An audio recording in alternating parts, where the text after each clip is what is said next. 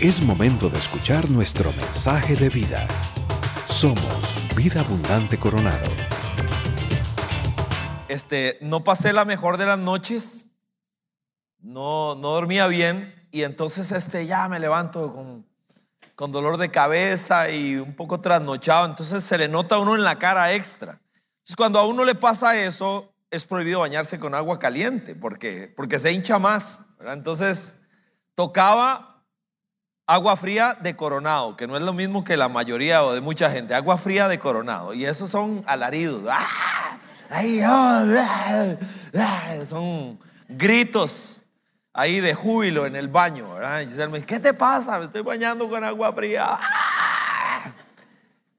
¿Sabe que la iglesia muy a menudo debe ser eso. Hay ocasiones que es agua caliente, rica. Pero hay ocasiones en que es un, es un 220 que busca despertarnos. Y la serie en la cual nosotros estamos viene por esa línea. Y hoy, cuando hablemos de la iglesia y de su ADN, del descriptivo que hace el capítulo 2 del libro de los Hechos, de la iglesia y realmente se describe y se desarrolla a lo largo de sus 28 capítulos. Vamos a, ver a la iglesia en la esencia. Vamos a tratar de, de ver a la iglesia, esa iglesia que, que impactó la sociedad, a un imperio como el imperio romano. Vamos a ver a la iglesia que, que realmente atacaba a familias para transformarla a partir de los individuos que se encontraban con Jesucristo. Vamos a ver seis características de esa iglesia. Cada persona podrá decir, bueno, para mí la iglesia es tal o cual cosa. Esencialmente debemos decir que es la congregación local de cristianos. Debemos decir que la iglesia no es una institución, Nadie puede asumir que yo tengo el monopolio de la iglesia, si lo hace la iglesia católica o la iglesia evangélica o el adventista o alguna persona que diga, bueno, yo soy bautista y esta es la verdadera iglesia. No es una institución, es un organismo sobrenatural, formado y conformado por los redimidos de todo tiempo y lugar. Es la familia espiritual de Dios, es el pueblo del pacto sostenido por el Espíritu Santo y por la palabra. Es tan versátil que en un lugar como este, donde ya en nuestra última reunión eh, alcanzaremos presencialmente mil personas y virtualmente algunos miles más, pero es tan versátil que Jesús dijo, donde dos se reúnan, dos en mi nombre, ahí estoy yo, ahí y no necesita de una estructura en particular. Es maravilloso saber que cambia vidas a partir de la naturaleza de su ejercicio, como lo vamos a ver, impacta familias y sacude naciones. Pero cuando la humanidad, y esta es mi apreciación, se prepara para la noche de las noches, para momentos duros, difíciles, la iglesia tiene que ser lo que tiene que ser, lo que Jesús dijo que la iglesia debía ser. Así que vamos a ampararnos en el capítulo 2 del libro de los Hechos, porque allí nace la iglesia. Ahí es donde la iglesia emerge. Antes había pueblo de Dios como el pueblo israelita. Ahí hay pueblo de Dios, con hombres y mujeres de Dios. Los paganos que se convertían al judaísmo se les llamaba prosélitos y venían a la fe del Dios verdadero. Pero la iglesia como tal nace en Hechos capítulo 2. Así que vamos a ver seis aspectos rápidamente. Algunos de ellos, como el primero, ya lo vimos el primer fin de semana. Y el último lo va a trabajar Coco en mayor detalle. Coco es nuestro misionero en Uruguay. Vienen para el Congreso de Líderes de las Vidas Abundantes. Va a estar aquí predicando. Así que él va a hablar de visión y de misión. Así que nos encomendamos a nuestro Señor y le pedimos que nos guíe. Señor, Primero que nada, bendecimos este momento, cualquier lugar en el mundo donde haya hombres y mujeres reunidos en tu nombre. Señor, sabemos que cumplirás tu promesa de que estarás ahí, porque te necesitamos. Te pido, Señor, que esta mañana nos ayudes a calibrar nuestra mente para recordar de qué se trata, porque nuestra religiosidad tiende a distorsionar tus regalos. Así que te pido, despiértanos con agua fría y ayúdanos también a refrescar nuestra mente y corazón. Gracias, Señor, por este espacio y pedimos en el nombre de Jesús que tu palabra nos despierte. Que así sea por Jesucristo. Amén. Bien, en primer lugar, lo primero que destaca, no solo en Hechos capítulo 2, sino a lo largo de todo el libro de los Hechos, es que la iglesia es sostenida, es guiada, es dirigida, advertida, haga, no haga, vaya, no vaya, levántese, salga, es por el Espíritu Santo. Entonces, la primera característica de la iglesia, la iglesia que vemos en el Nuevo Testamento, en el libro de los Hechos, es que anhelaba la plenitud del Espíritu. Como ya hablamos de eso, solo voy a, tomar una arista diferente de Hechos capítulo 2 y tratar de compartirla en relevancia y pertinencia al mensaje de este fin de semana. Pedro le dice a la gente qué es lo que está ocurriendo cuando el Espíritu Santo vino. Primero Jesús les había dicho, no se muevan, no hagan nada, y ellos permanecieron durante 40 días queditos allí esperando que la promesa que Jesús dio se diera, que era la, la venida del Espíritu Santo. Y Pedro lo explica, dice 2.17, sucederá que en los últimos días, dice Dios, derramaré mi espíritu sobre todo el género, humano. Aquí es una promesa extraordinaria. Quienes están oyendo se sacuden. Porque el Espíritu Santo en el antiguo pacto era solo para algunas personas en algunas circunstancias. Y dice, ahora va a ser para todos. Va a ser parejo. Antes era para un grupo selecto, una élite religiosa. Pero ya no más. Sobre todo el género humano. Dice, los hijos y las hijas de ustedes profetizarán. Ahora se rompe la barrera del género. Antes en el antiguo pacto era solo hombres, solo los hombres. El culto judío permitía que solo los hombres pudieran entrar a los lugares de adoración especiales. Las mujeres tenían que quedarse en un atrio especial para ellas, no podían pasar de allí. Pero ahora en el nuevo pacto se rompe aquello. Y por el Espíritu de Dios que viene sobre hombres y sobre mujeres, se considera siervos y siervas de Dios que van a venir al servicio de Dios. Es extraordinario. Y luego dice, dice, tendrán visiones los jóvenes y sueños los ancianos. Es absolutamente maravilloso. ¿Por qué? Porque los jóvenes están hipnotizados con su celular todo el tiempo. Ellos no están visionando nada. Están como locos viendo a ver qué cuántos likes les pusieron. Pero cuando venga el Espíritu Santo, a los jóvenes van a sufrir una transformación extraordinaria y van a pasar cosas como lo que ustedes vieron acá. Que aquí estaba Camila, una jovencita cantando. En el centro está Monse cantando, también eléctrica, no hemos encontrado dónde se apaga. Ahí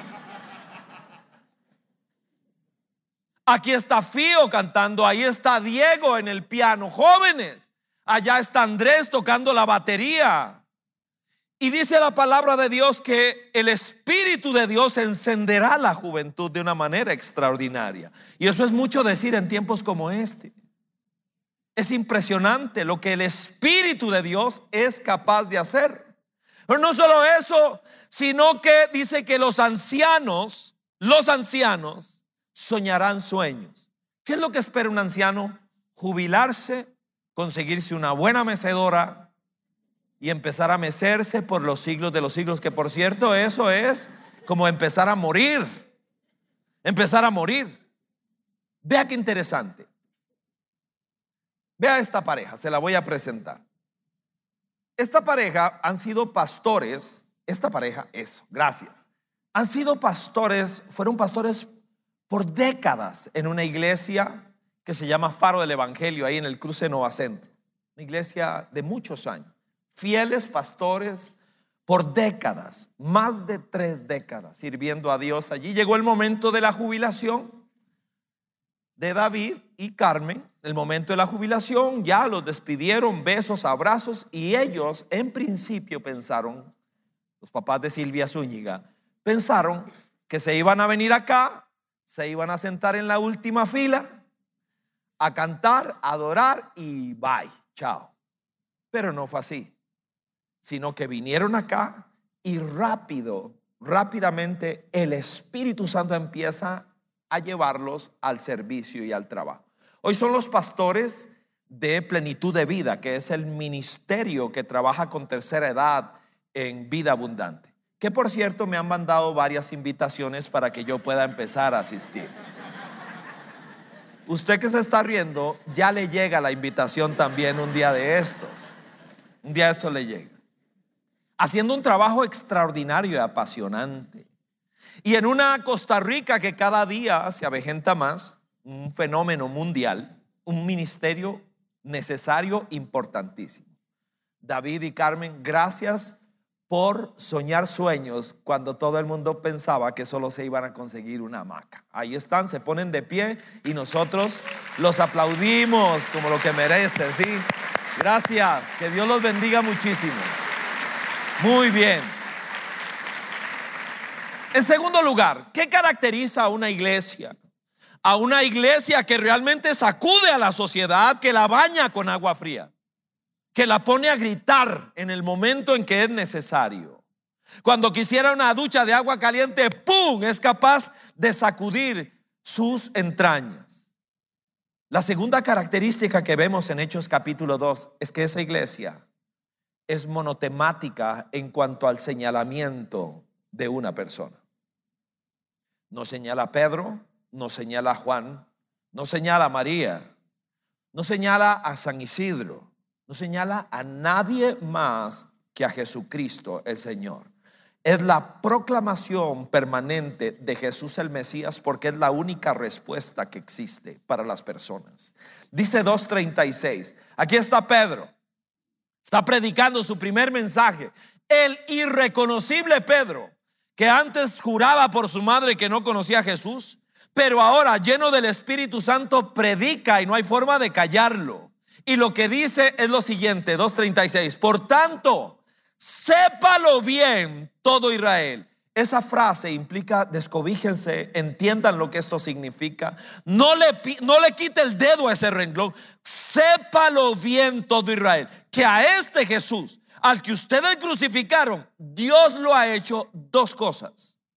Solo allí funciona, siendo Señor y siendo Mesías. Ahora que veía al irreverente de Juan Carlos con una camiseta de Argentina aquí arriba, este, hay gente, sé que no es su caso, vive para Jesucristo, pero hay gente que tiene diferentes Mesías. Eh, políticos, ahí andan buscándolos, deportivos, artísticos, buscando en alguien la respuesta a toda su problemática. Pedro levantó la mano y dijo, solo hay uno, solo hay un Mesías. La iglesia que deja de señalar al Salvador, como dice el verso 21, es que solo el que invoque el nombre del Señor será salvo. No invocamos otro nombre ni el de una iglesia, ni una denominación, de algún líder, algún título que el profeta, que el apóstol, que el pastor, que el maestro. No, solo una persona. Es que el, el único que puede hacer algo por usted en su miseria y por mí es Cristo, el Señor y Mesías. Él es el único que puede hacer algo por nosotros. Señalamos al Salvador. Tiene que ser una experiencia personal Dice el verso 32, Pedro, a este Jesús Dios lo resucitó. Atención, y de ello todos nosotros somos testigos. Es una experiencia personal. No puede ser la de tu papá o tu mamá o la de tu esposo. Me alegro que haya aceptado la invitación a vernos o a escucharnos. alguien que nunca ha tenido esa experiencia, pero tiene que ser tan íntima y tan personal que si todo el mundo se va, yo me quedo, porque es mi propia vivencia. No estoy por la inercia de corriente de nadie más.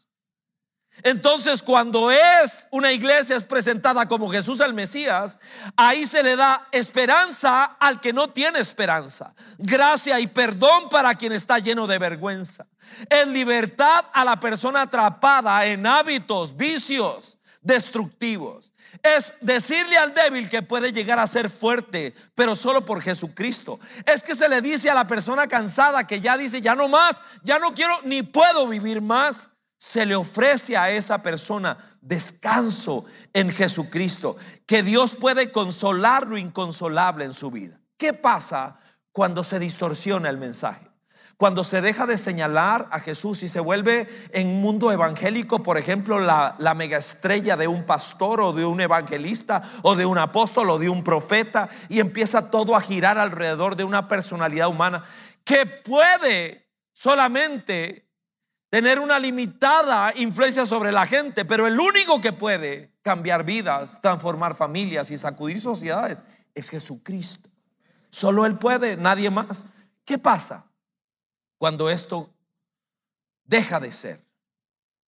Le pongo tres ejemplos de Europa. Ocurre en Canadá, en algunas partes de Estados Unidos, aún ocurre muy rara vez en América Latina. Le pongo tres ejemplos en imágenes. La primera, la imagen de arriba a la derecha, sé que no son fáciles de ver, pero son solo una ilustración rápida.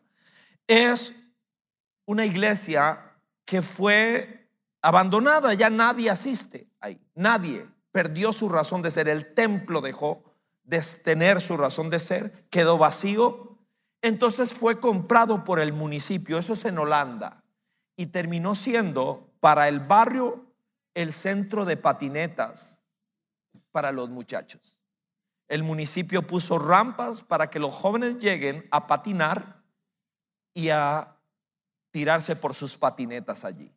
Es, sumamente triste pensar que un templo haya terminado en eso. El de la izquierda, eso ocurrió en Inglaterra. Es solo uno de los ejemplos. Se cierran templos por centenas. Ocurrió en Inglaterra. Y ahí lo que se puso fue una escuela para artes circenses, para que la gente aprendiera a hacer maromas como se hacen en el circo. Qué cosa impresionante. Y el de abajo me impresiona muchísimo, eso es Edimburgo. En Edimburgo lo que ocurrió fue lo siguiente. Dejó de asistir la gente al templo, se cerró, la denominación vende el lugar y a quien se lo vendió fue a gente que tiene bares con temáticas. En Edimburgo el bar de abajo tiene la temática de Frankenstein. Qué cosa increíble. ¿Cómo puede pasar eso?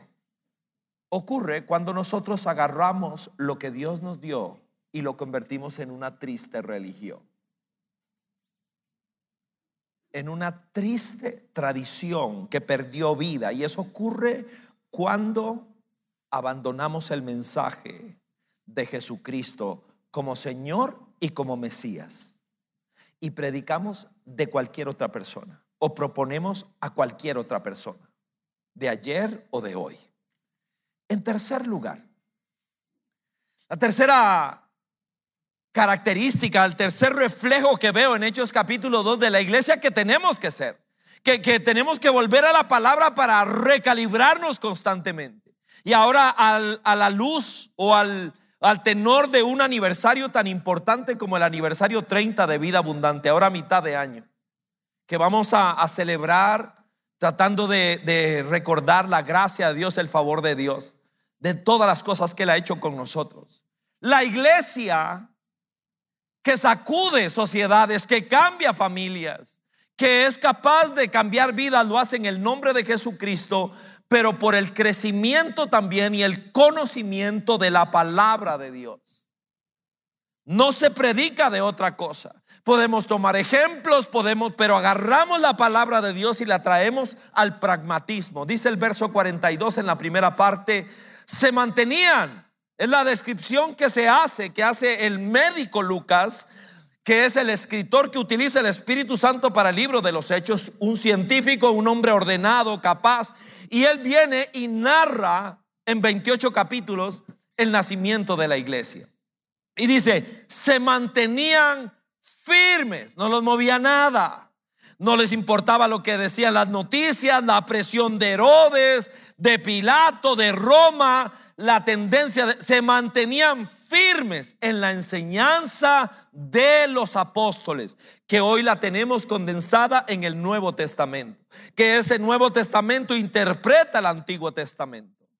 Pero hay tres cosas que hacían con la Biblia, que deben ser entendidas como propósito de lectura nuestro a la hora de asimilar la palabra de Dios. Uno, interpretaban los acontecimientos por la palabra. Se lo pruebo. Viene el Espíritu Santo. Hay toda clase de manifestaciones. La gente de afuera dice, estos están borrachos. Esta gente perdió la cordura, están locos. ¿Qué le pasa a esta gente? Y Pedro interpreta para ellos lo que está pasando con la Biblia. Lo acabamos de leer en el libro de Joel, un profeta menor. Él trae las palabras del profeta Joel y le dice, no, no, ningún borracho. Esto lo que está pasando es esto, esto y esto. Porque Joel, profeta menor, el tamaño de su libro, lo profetizó. No solo interpretaban los acontecimientos por la palabra, tomaban decisiones tomando como base la palabra. Llegaban a una coyuntura y aquí qué hacemos. Y la decisión era sobre la base de lo que la Biblia dice. Para esto, por supuesto, se necesita conocerla. Se necesita que empecemos, que empecemos a leerla, a meditarla, a memorizarla, a apuntarnos en cuanta cosa se nos presente para poder crecer en ella. Tomaban decisiones tomando como base la palabra. Se lo pruebo. Capítulo 1. Dice Pedro, gente, tenemos que ser 12 y quedamos 11. Ya saben lo que les pasó a Judas. Y lo que la Biblia dice es que otro tome su lugar. Así que es interesante. Ponen candidatos y luego echan suertes. Hay que hacer notar que en el capítulo 2 viene el Espíritu Santo. Nunca más la palabra suerte se menciona en el Nuevo Testamento. Nunca más. ¿Por qué? Porque ahora tenemos quien nos dirija, quien nos diga, quien nos lleve, quien nos lance. Es absolutamente extraordinario. Ellos generaban criterio también por la palabra de Dios, interpretaban acontecimientos, tomaban decisiones y generaban criterio. ¿Qué produce criterio en usted o en mí? ¿La opinión de quién? ¿La opinión de quién? La ¿cuál, ¿Cuál tendencia cultural? ¿Qué es lo que produce criterio en nuestra vida? Tenemos que tener muchísimo cuidado que en cada coyuntura de la vida nosotros tenemos que aprender a buscar la opinión de Dios acerca de eso, porque todo pasa, todo pasa, toda moda, toda tendencia pasa, pero las palabras de Dios nunca pasan. Sentenciado está en el libro de Oseas que el pueblo de Dios se expone a destrucción cuando padece de ignorancia mi pueblo fue destruido porque le faltó conocimiento, Seas 4:6. Y Pablo a una iglesia carnal como era la iglesia de Corinto, se pasaba diciéndoles cuál es el remedio. No quiero que ignoren. Es la frase más repetida de Pablo a los corintios. No quiero que ignoren. Y va de nuevo. No quiero que ignoren entonces que nuestro amén no sea producto nunca de la emoción o de la manipulación, sino de la convicción que surge de corazones agradecidos con Dios por su gran misericordia. El conocimiento nunca aleja a nadie de la verdadera espiritualidad, por el contrario, la fomenta, la afirma. Nunca debo olvidar, estas fueron palabras de Jesús citando el Antiguo Testamento. No solo de pan vive el ser humano. Usted y yo vivimos por las palabras que salieron de la boca de Dios. Cada uno de nosotros sabrá si padece de anemia o estar raquítico en su espiritualidad a partir del agua de Dios y del pan de Dios que está en su palabra. Así que hoy por hoy necesitamos personas que sean descritas como en el primer salmo. Dice el salmo primero que dichosas las personas que en vez de estar perdiendo el tiempo en la tontería, porque podría ser que alguien aquí sepa mejor que nadie y haya oído la canción que Shakira le dedicó a Piqué no sé cuántas veces. Uy, porque quiero saber qué fue lo que le dijo a ese infeliz. Pero lo que dice el Salmo primero es que en vez de estar en tonterías, medita en las palabras de Dios día y noche. Dice, ese será como un árbol plantado junto a un río que da su fruto a su tiempo y sus hojas no se caen, sus raíces son profundas, no se mueve así nomás. Hoy el cristianismo necesita de esto. Hace algunos años, varios pastores de América Latina fueron becados para recibir una pasantía en la iglesia más numerosa del mundo, gigantesca, más de 300 mil personas asisten a esa iglesia, la iglesia en Corea del Sur del pastor Paul Jong Cho. Ya él falleció. Y entonces, uno de los pastores becados fui yo. Me llegó una carta, una invitación, todo pago. Y una de las cosas que me llamó la atención es que íbamos a tener una reunión con el pastor Cho y poder tener un diálogo. Él iba a tener unas palabras para nosotros y luego íbamos a tener una sesión de preguntas y respuestas. Yo esperaba esa sesión con ansiedad. Habíamos leído sus libros, sabíamos de, todo lo que hacía con grupos pequeños, particularmente extraordinario. Así que llegó el día de la, de la cita con él y bueno, lindísimo, llegamos a una oficina amplia y ahí llegamos y sale su asistente. Miren, disculpen, fíjense que no, que no va a poder venir el pastor Cho porque ya dio alguna razón, eso fue hace muchos años. Entonces un poco de desazón en el grupo de pastores latinos, pero el muchacho que sale, el asistente, nos dice, vea, pero él dejó un regalo para ustedes. Él ha escrito libros, folletos, eh, y todo está ahí, son unos libros que tenemos para regalarles a ustedes.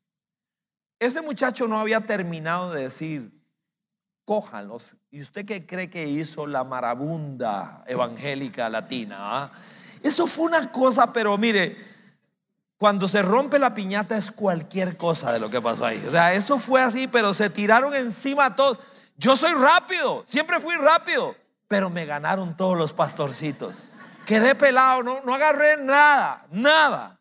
Mire, eso fue como, como tirar un pollo en, en, una pila de pirañas. Eso era una cosa así, un burbujero, ¿verdad? Yo nunca había visto, porque era una mesa amplia. Y todos se tiraron encima. Yo nunca había visto tantos tantas suelas de pastores y tantos traseros de pastores, porque eso era una cosa así, nada más que una cosa y el que se meta se lo llevaban, codazos, patadas, pescozones, como decían antes. Y claro, seguro como consuelo, porque no agarré nada, este, me quedé pensando después, quizá con algún nivel de razón, qué interesante como somos nosotros. Direccionamos lo que creemos que es la respuesta para algo que urgimos o que queremos en, un libro particular o en la escuela de alguien. Y por supuesto que habrá muchos beneficios, muchas cosas positivas en alguien que en el nombre de Jesús está haciendo algo y, y lo quiere legar. Claro que sí.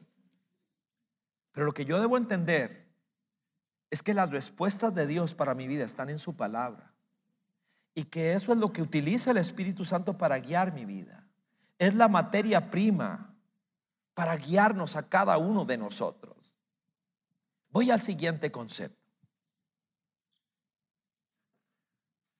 La iglesia del primer siglo no era una iglesia eh, indiferente los unos a los otros. La, forma en que se describe la interacción entre ellos es, realmente dramática. Es que realmente debería sonrojarnos. Dice verso 46, no dejaban de reunirse en el templo. no había una cosa como esta. Ellos, por su trasfondo judío, la gran mayoría de los primeros cristianos eran de cultura judía, de religión judía.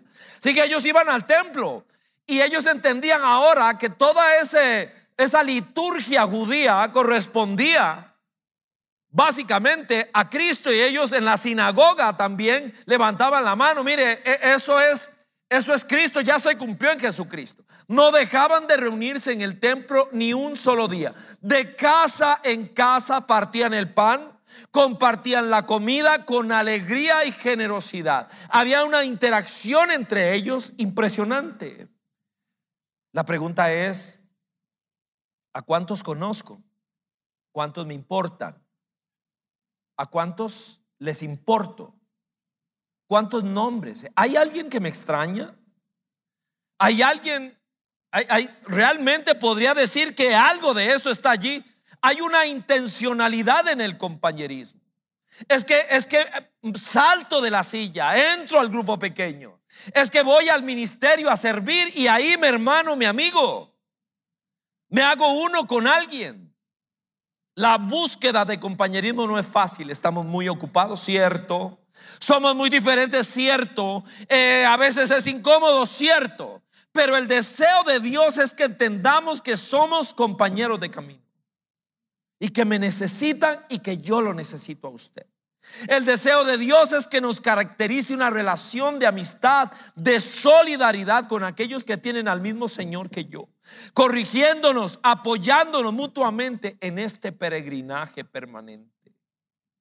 El compañerismo esencial para el testimonio cristiano. En esto sabrán, dijo Jesús, que son los míos. La forma en que se relaciona, cuánto se ama. Así que debo esforzarme, dijo Pablo, por mantener el vínculo de la paz, de la amistad en, un marco correcto. Eso dijo Pablo.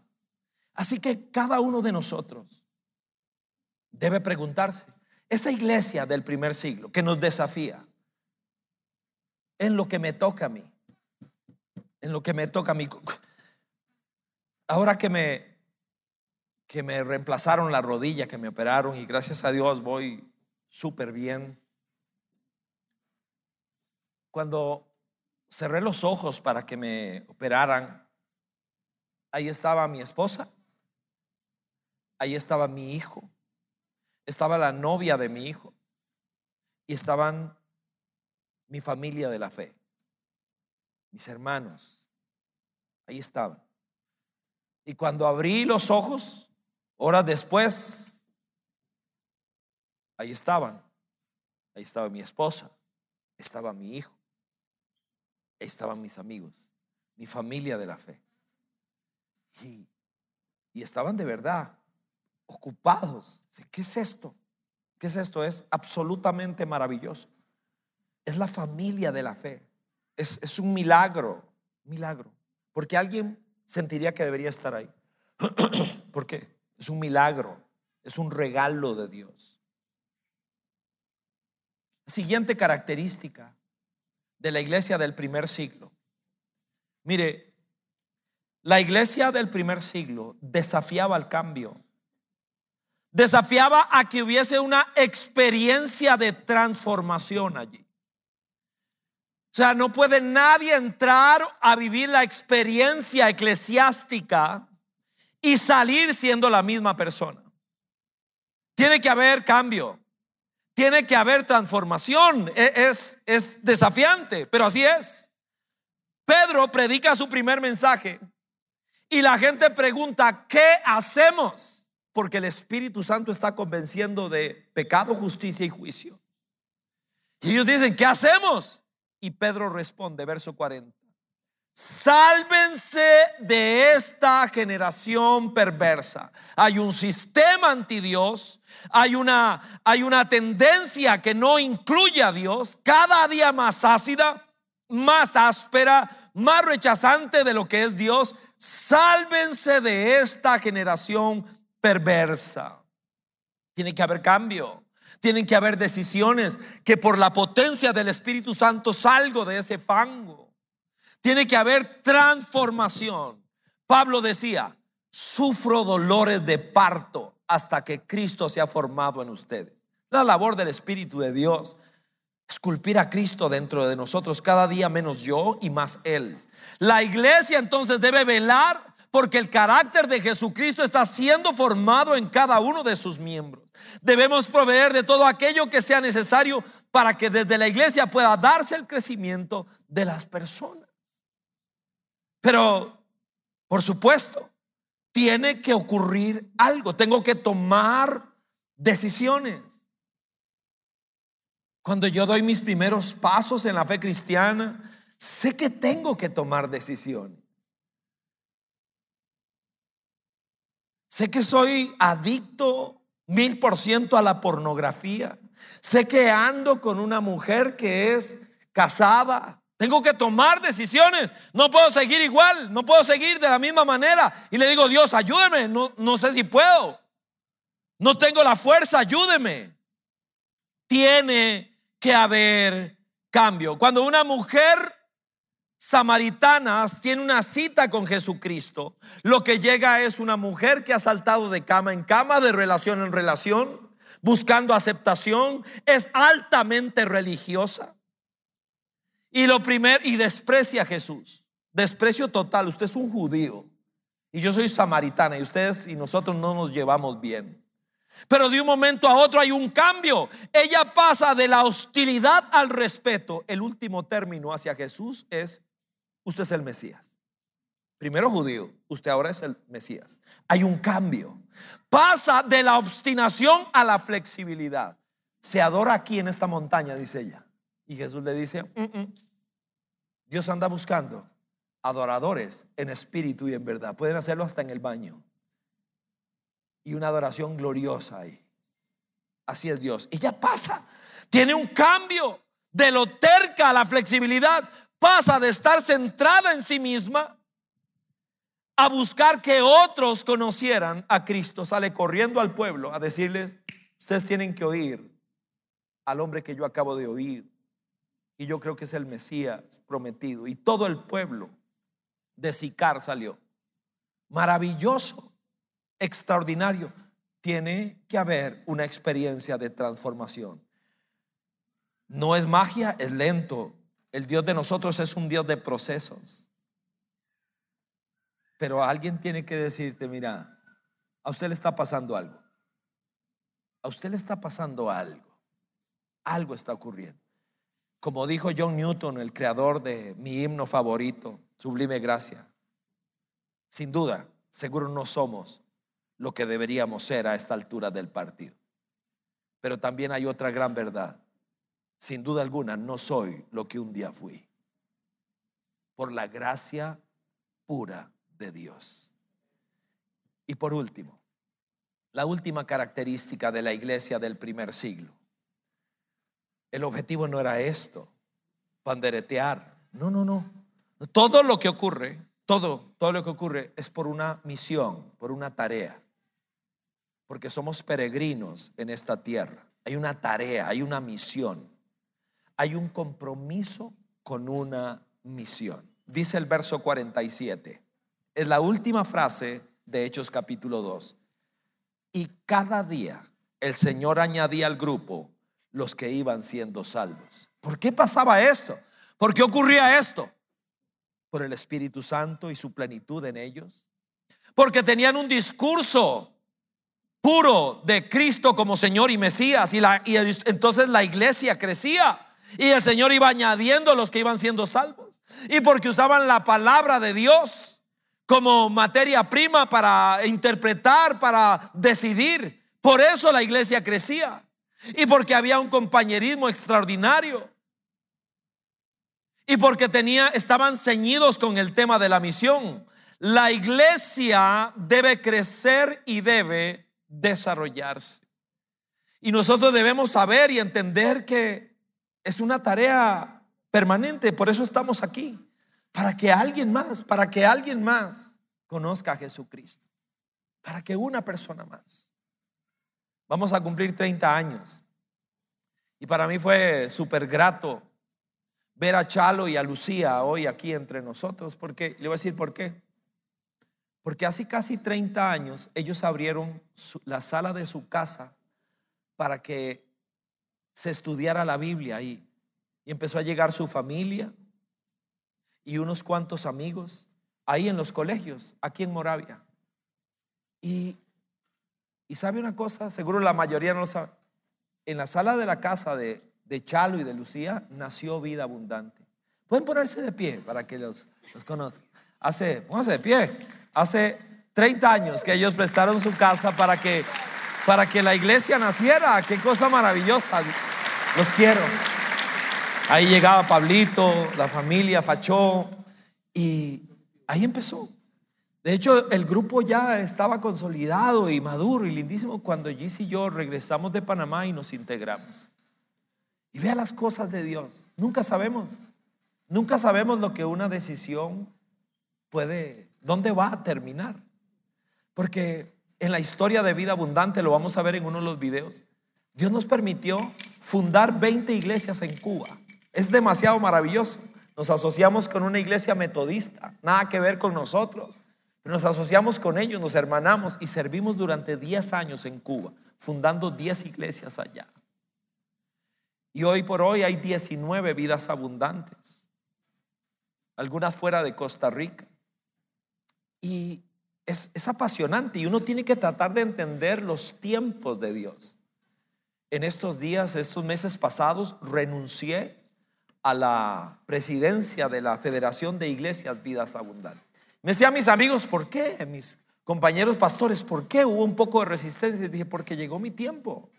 Llegó mi tiempo, necesitamos a otra persona, Marco Vega, pastor de Vida Abundante del Sur, una iglesia preciosa, enorme allá al sur. Él asumió la presidencia.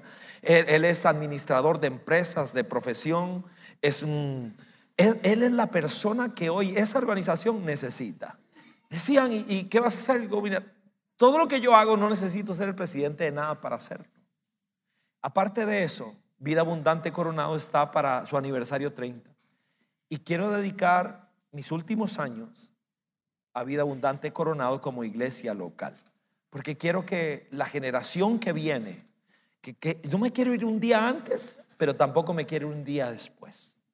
Quiero hacer mi tarea de tal manera que los mejores días de vida abundante coronado estén al frente.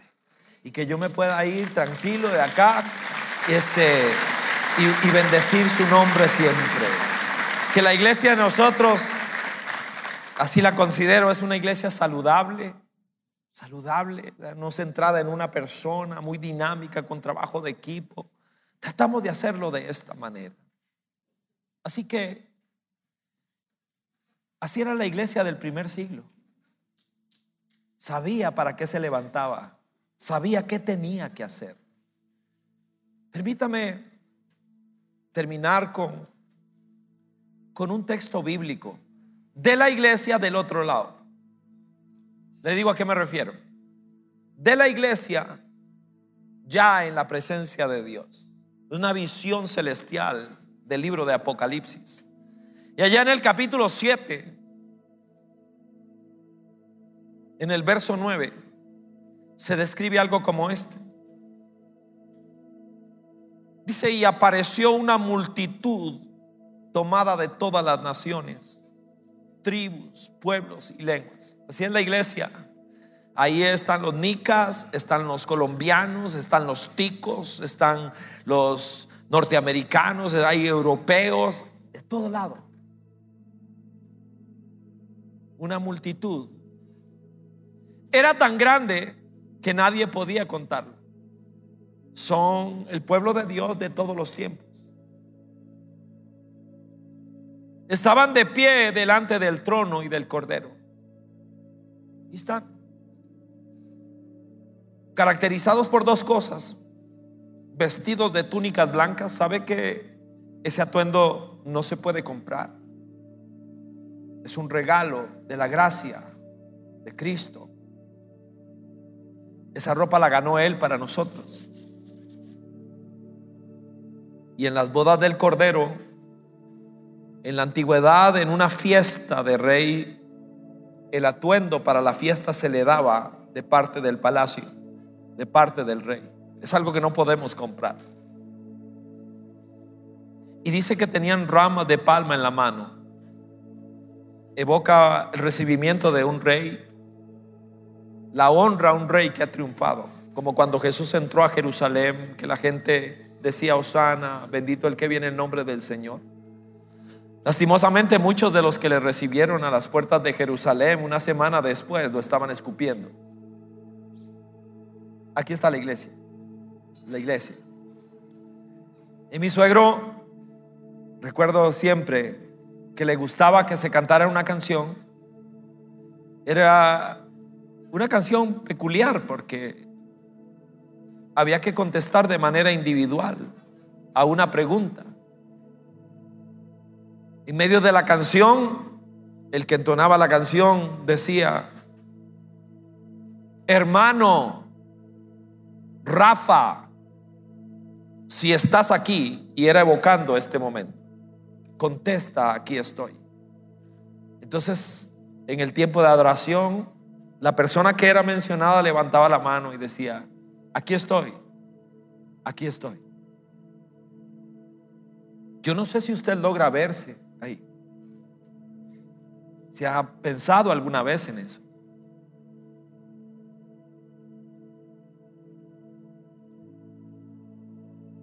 si se pasara lista y saber que voy a estar ahí por la gracia de Jesucristo y poder decir, aquí estoy. No fue fácil, el sendero fue angosto, duro, difícil, pero aquí estoy, aquí estoy.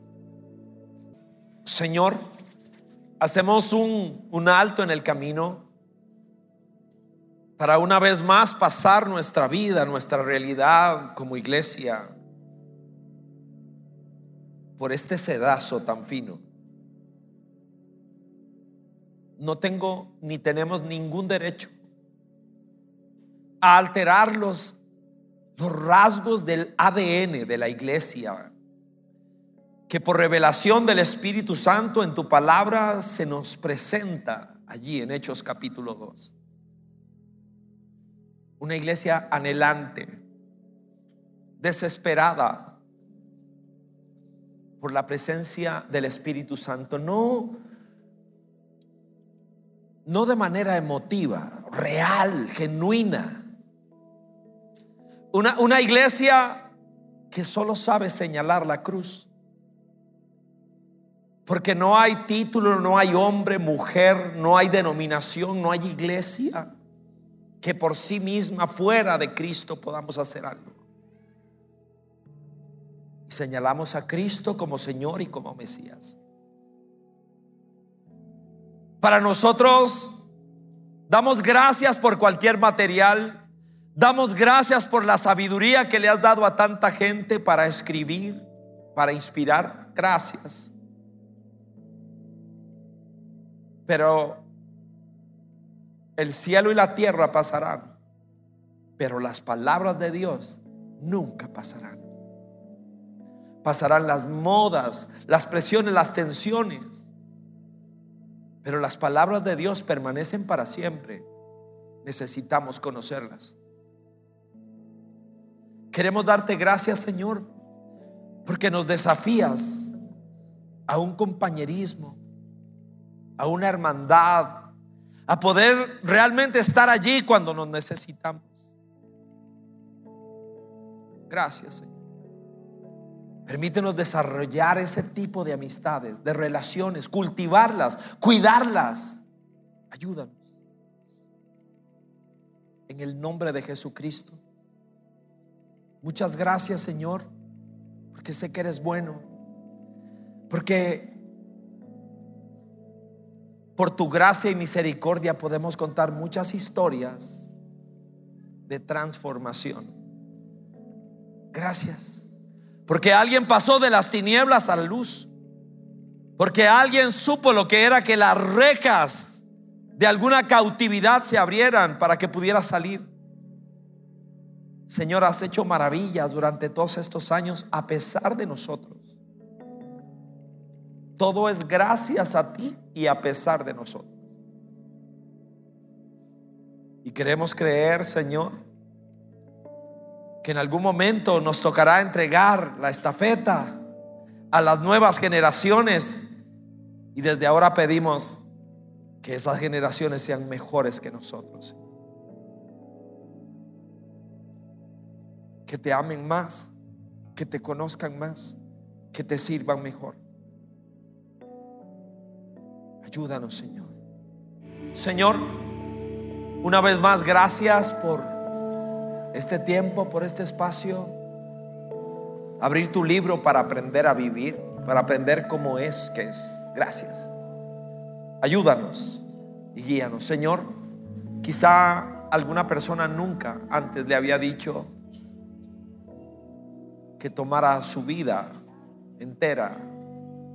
Quizá alguien aquí o allá por la tecnología, sin terminar de entenderlo todo, sabe que es lo que sigue y es decirle a Jesucristo, aquí estoy. Te entrego mi vida y te entrego mi corazón. Ayúdame.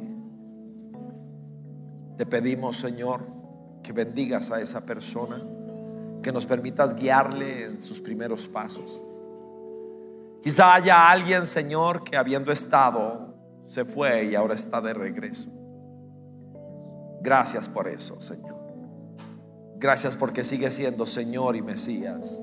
Gracias porque sigues haciendo fiesta por aquellos de los tuyos que regresaron a casa oliendo a cerdo, como fuimos muchos de nosotros. Señor, bendecimos la iglesia en cada rincón del mundo, en el lugar suntuoso y también en el lugar, Señor, de latas, porque lo que dice tu palabra es de donde dos de ustedes se reúnan en mi nombre, yo voy a estar ahí. Gracias por eso. Gracias Señor. Y permite que podamos soñar, vivir de tal manera que algún día, cuando estemos delante del trono y delante del Cordero, si es que se pasa lista, podamos levantar la mano y decir, aquí estoy Señor, aquí estoy. Ayúdanos, Señor. En tiempos difíciles, ayúdanos a ser lo que tú quieres que seamos. Para poder ver vidas transformadas, familias cambiadas y sociedades sacudidas. Esto lo pedimos por Jesucristo nuestro Señor Rey. Amén, amén y amén. Este fue nuestro mensaje de vida. Conózcanos en www.vida.cl. Somos Vida Abundante Coronado.